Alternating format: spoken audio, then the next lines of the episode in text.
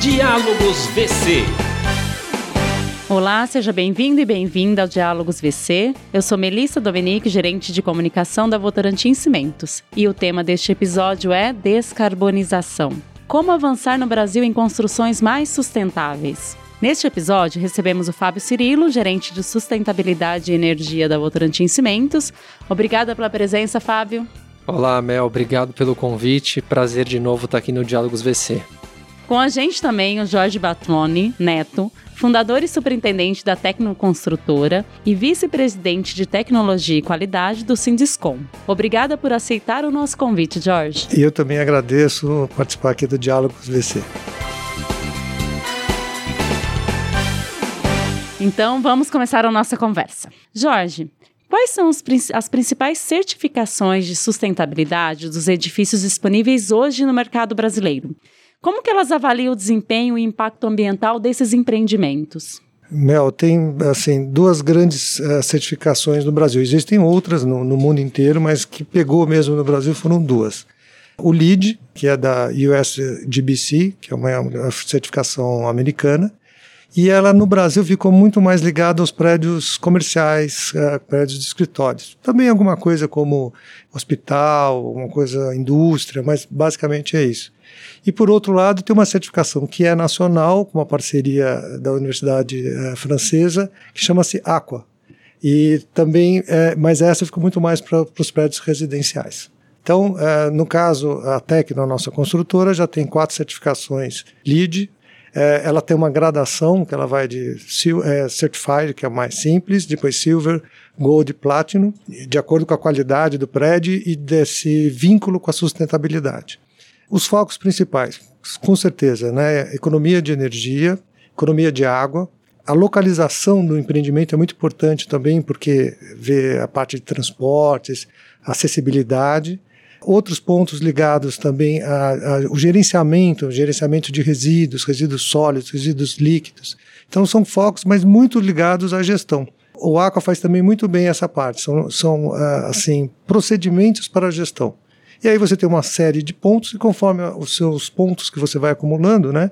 Por exemplo, você tem um silver, você precisa de 50 pontos. E aí você consegue passar de, dessa barreira, você vai para a próxima certificação, para o próximo grau. Principalmente isso é usado para construção. Então, durante a obra, a gente é monitorado pelo órgão certificador e no final a gente é, pega toda a documentação, manda para os Estados Unidos, os Estados Unidos fala, ok, você ganhou essa certificação ou aquela, ou conforme o seu estágio que você tiver.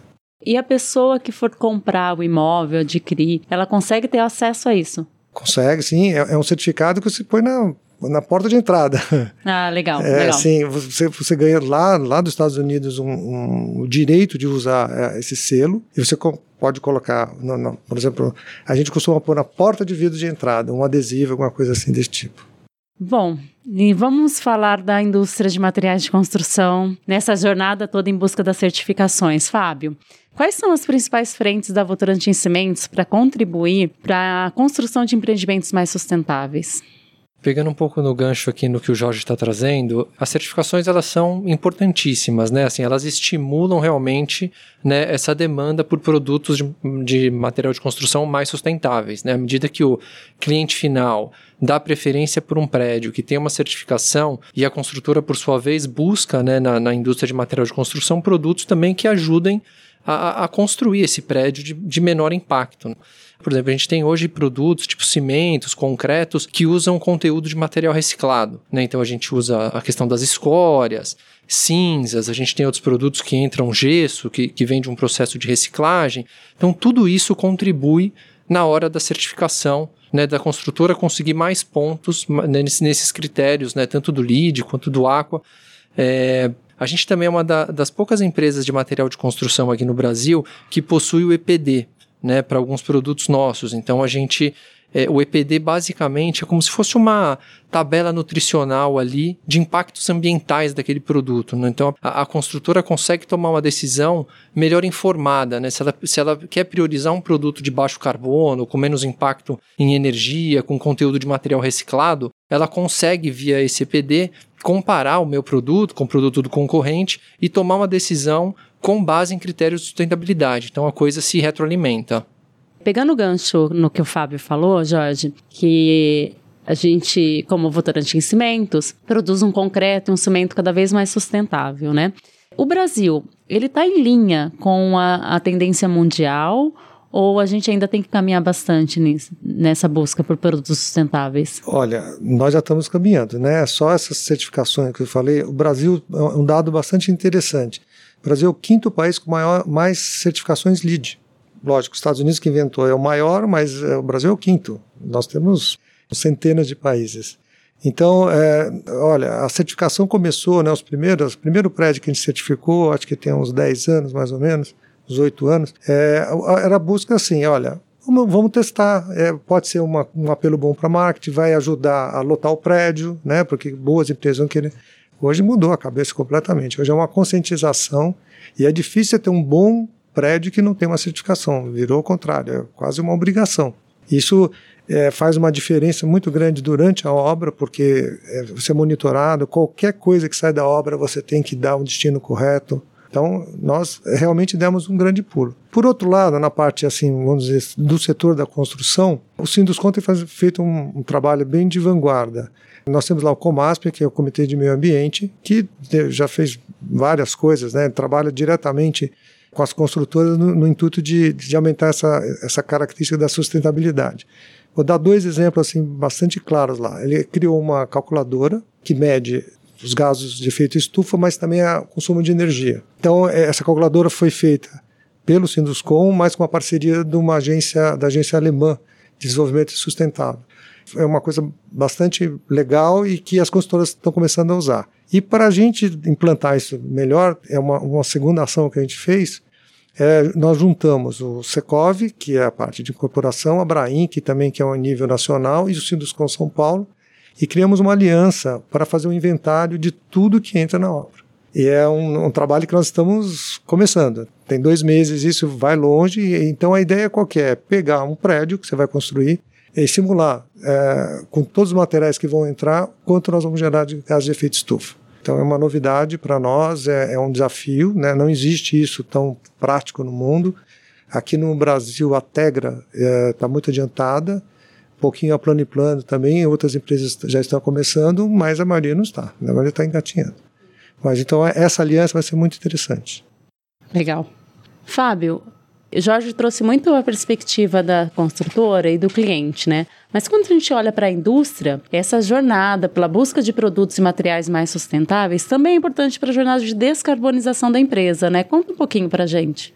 Não, sem dúvida. É, inclusive por uma questão de, de competitividade e por uma questão também de demanda, né? A gente vê cada dia mais e mais clientes querendo entender qual que é a pegada de carbono daquele produto que eles estão comprando. E a gente, como indústria de cimento e de concreto, tem um papel super relevante nisso, né? O, o concreto tem um tem um impacto significativo quando a gente pensa na obra, né? É um dos principais insumos ali da obra. Então, a gente tem uma série né, de, de compromissos, a gente é, recentemente aprovou uma meta com base em ciência, né, que leva a gente a um novo patamar, um patamar super ambicioso de redução de gás de efeito estufa. A gente trabalha demais né, na frente de economia circular, então a indústria de cimento é uma indústria já bastante circular. A gente usa é, resíduos né, dos mais diversos como combustíveis nos nossos fornos, substituindo né, combustível fóssil por pneu no fim de vida, biomassas. A gente tem um caso muito interessante no Pará, onde a gente usa caroço de açaí para mover o forno. Então, é, já, já é um aproveitamento energético né, de materiais que de outra forma estariam indo para um aterro. A gente tem toda a questão de usar subprodutos também de outras indústrias, como é o caso das escórias, das cinzas, que também estariam tendo um fim né, em um aterro. A gente acaba renovando né, a vida útil desses produtos, incorporando no nosso produto, melhorando a qualidade muitas vezes e reduzindo a pegada ambiental. É, a gente busca constantemente melhoria de eficiência nos nossos processos. Tudo isso, no fim das contas, para entregar para a construtora, né, para o nosso cliente final, um produto de menor impacto ambiental, porque a gente tem essa crença de que, na verdade, isso é um diferencial, já é um diferencial e cada vez mais isso vai ser um diferencial. Né?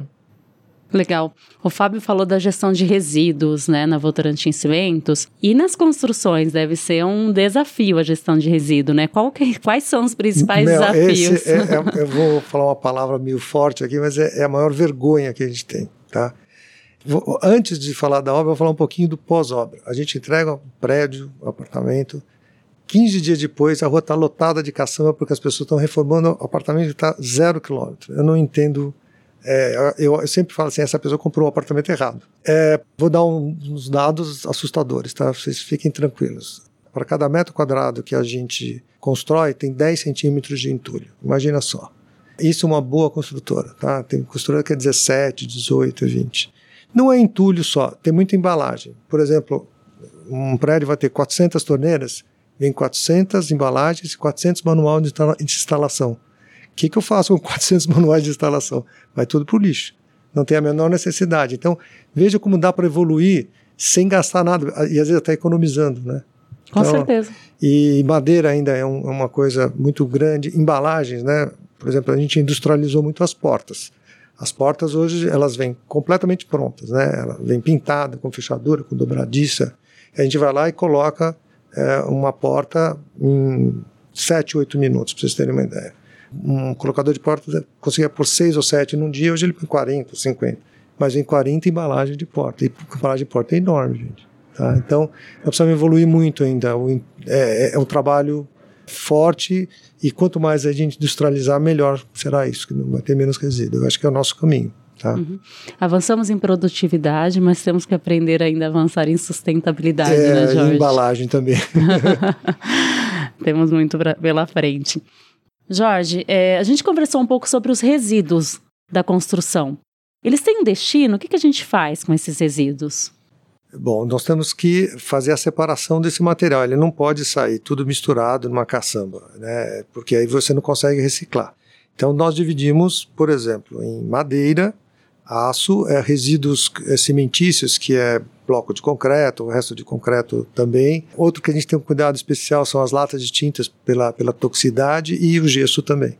Pelo menos essas cinco, esses cinco tipos de, de reciclagem a gente faz a gente deposita em empresas especializadas que vão utilizar, reutilizar é, essa matéria-prima, tornando-se matéria-prima novamente. Esse também é um ponto da certificação. É ponto, é, não, esse é requisito. Se você requisito. não fizer, você perde a certificação. É muito mais rigoroso. Ah, interessante. Bom que você está trazendo isso, Jorge. Assim, alguns desses resíduos acabam até voltando para a indústria, né? Tem alguns cases onde esse gesso, né, que sobra em obra, acaba voltando para ser utilizado no próprio cimento, né, no processo produtivo.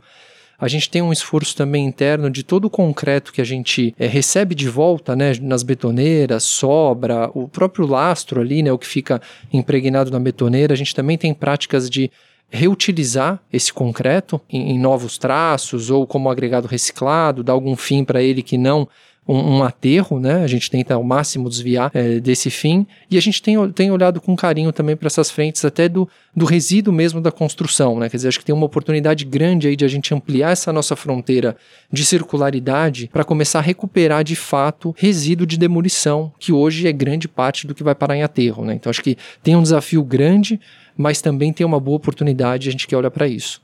Economia circular, né, Fábio? Economia no come circular. Do começo ao fim da obra. E a gente tem muitas barreiras ainda nesse processo de ter construções mais sustentáveis no Brasil?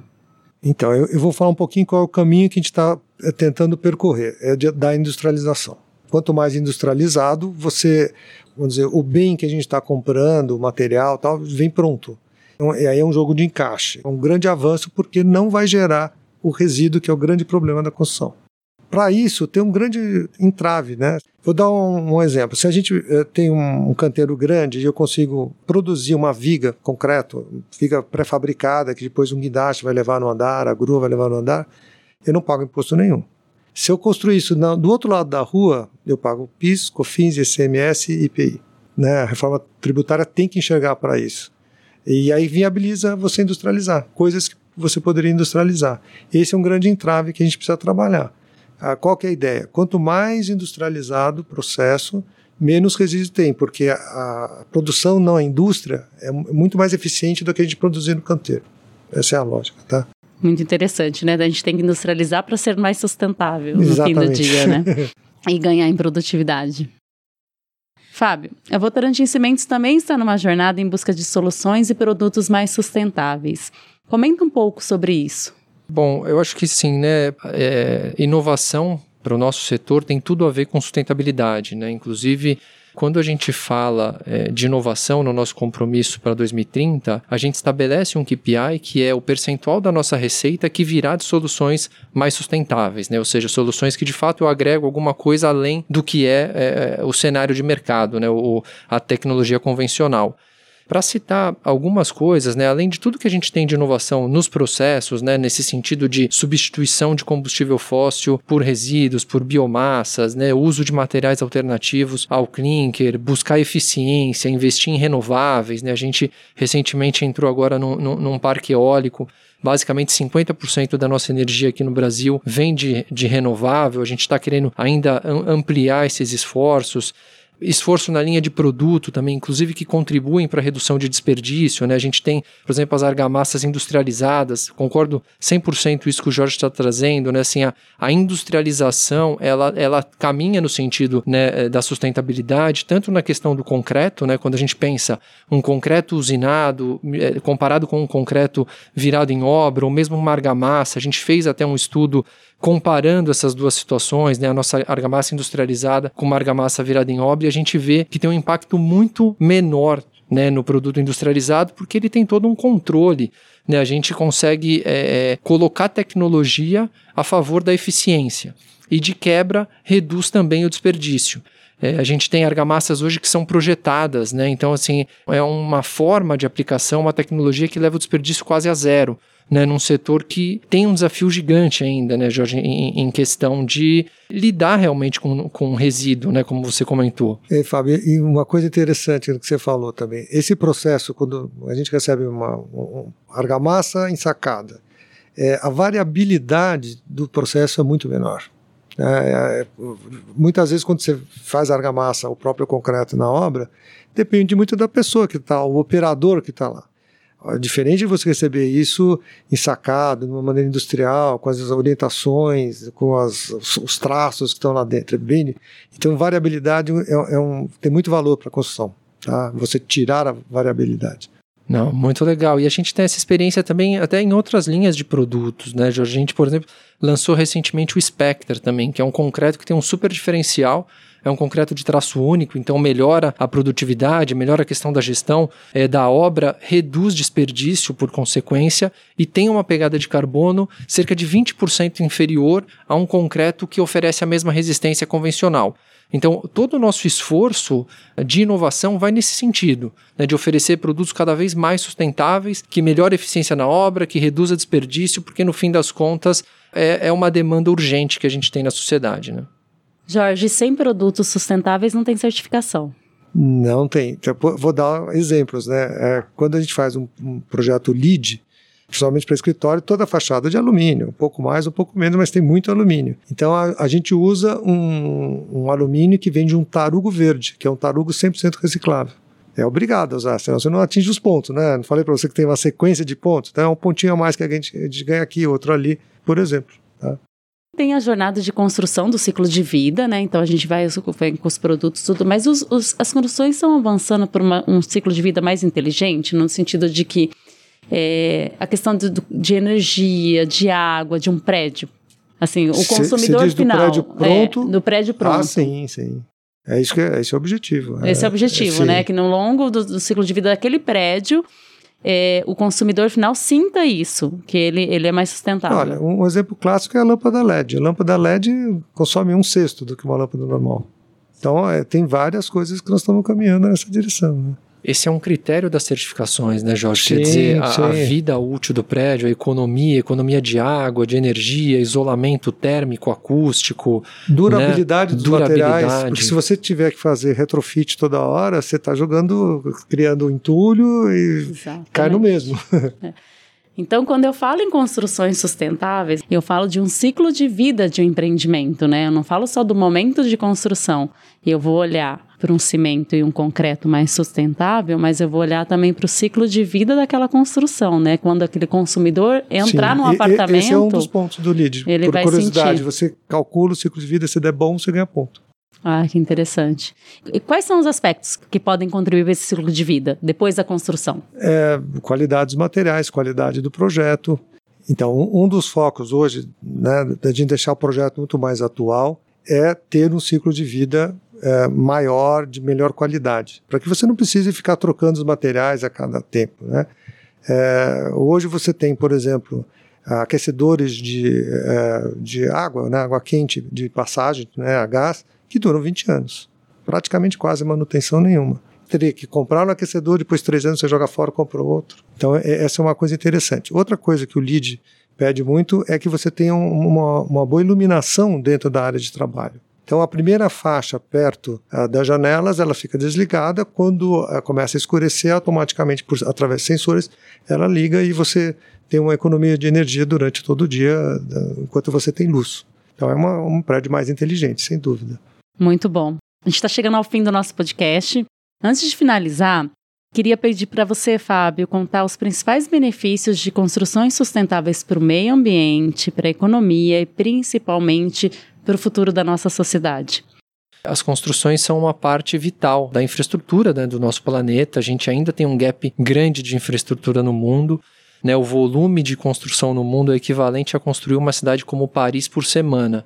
Esse é o volume né, de, de estatisticamente, né, quanto que a, que a, construção cresce no mundo. Se a gente não fizer isso de uma forma sustentável, a gente tem um, um impacto gigantesco, né, não só no, no consumo de matéria-prima, né, de, de recursos naturais, né, o setor da construção é um dos setores que mais demandam né, recursos naturais. A gente tem toda uma questão relacionada à mudança climática, né, quando a gente coloca na conta todo o impacto da produção desses insumos, mais a vida útil desse produto, quanto de energia que esse prédio vai consumir ao longo da vida útil, necessidade de manutenção, tudo isso tem um impacto grande. Então, a construção ela tem um papel fundamental no mundo que a gente vai construir. Né? A gente acredita é, inclusive que os nossos produtos, né, o concreto, o cimento, têm um papel fundamental nessa estrutura né, mais sustentável de baixo carbono, né, ao possibilitar maior eficiência, maior durabilidade, resiliência em cenários, inclusive em cenários de mudança climática, onde você precisa de construções mais resilientes, né, que aguentem é, eventos extremos. O nosso produto oferece isso. É, infraestrutura de transporte público, infraestrutura de energia renovável. Então, é, eu acho que é esse direcionamento, né, de fato, para a gente construir um mundo cada vez mais limpo, né, é, mais justo. Se fala muito hoje em justiça climática, né, então quer dizer,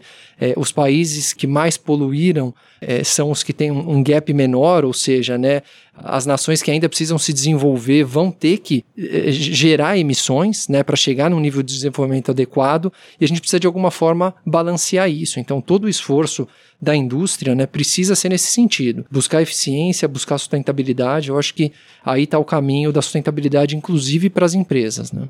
E para você, Jorge, qual que é a principal contribuição das construções mais sustentáveis para o meio ambiente, para a sociedade? O nosso setor aqui de construção é sempre olhado como um grande poluidor, um grande gerador de resíduos. A gente precisa mudar essa imagem. É, e, e, vou começar um pouquinho mais é, do começo mesmo. Né? Os grandes materiais que a gente usa, cimento, concreto, aço, alumínio, se juntar todos esses, nós vamos ter uma grande quantidade de emissão de CO2. Não tem jeito, nós não sabemos construir sem esses materiais. A verdade é essa. Né? A construção no mundo é baseada nesses materiais. Então, tudo aquilo que o Fábio falou que achei muito interessante, essa busca de uh, materiais alternativos que vão compor, né, ad serem adicionados aos materiais tradicionais, isso vai fazer uma grande diferença para nós. É, nós falamos de descarbonização, mas eu acho que desmaterialização também é uma palavra importante. Tudo que a gente puder fazer com menos material é menos transporte, é menos descarga, é menos uh, resíduo que vai se formar quando a gente consegue industrializar, nós estamos movimentando menos material. É bastante interessante esse caminho também. Do ponto de vista né, do, do nosso sindicato, lá do Sinduscom, das consultoras mais atentas, nós vamos seguir esse caminho forte. Eu acho que é o caminho da, da sustentabilidade, de industrializar.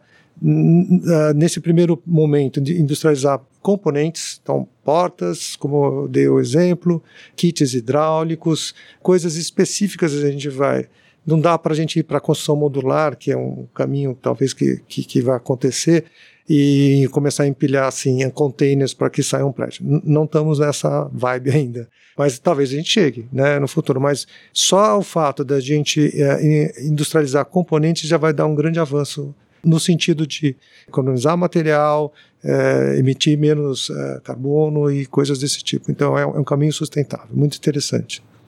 Ouvindo vocês, nos dá certeza de que é uma jornada que a gente está caminhando, tem muita coisa para fazer, muita coisa para ser feito, né? Mas que existe um compromisso muito genuíno, né, da, das, da indústria, das construtoras, e uma perspectiva muito grande de ter construções cada vez mais sustentáveis, de fato, né? Tanto com um olhar para o meio ambiente, mas também para a sociedade, para o consumidor que, que vai entrar nesse imóvel amanhã e espera dele um imóvel mais sustentável mesmo, né, que tenha menos impacto ao meio ambiente. Que bom, dá uma perspectiva boa para a gente como sociedade também. A gente fica feliz. Muito obrigada pela presença, Fábio. Muito obrigada pela presença, Jorge. É, foi muito bom ouvi-los, foi muito bom tê-los aqui com a gente no Diálogos VC. Obrigado, Melissa. Prazer dividir a mesa aqui com você. Jorge, temos muito trabalho a ser feito aí. Vamos, vamos juntar esforços. É, eu tenho uma parceria com, com a VC de mais de 35 anos, então eu acho que a gente vai continuar firme por muito tempo ainda. Tá Legal. Bom? A jornada muito, é longa. A jornada é longa, mas tem que ter parceiros bons, né? É... Senão a gente chega lá. Exatamente. Obrigada, Jorge. Obrigada, Obrigado. Fábio. Obrigado. Muito obrigada aos nossos convidados por esse bate-papo. A gente termina aqui mais um episódio do Diálogos VC, no podcast da Votorantim Cimentos. Aproveite e compartilhe agora mesmo esse episódio na sua rede de contatos. E siga a gente no Spotify e no YouTube para ser avisado sobre novos episódios. Obrigado pela sua audiência e até a próxima edição.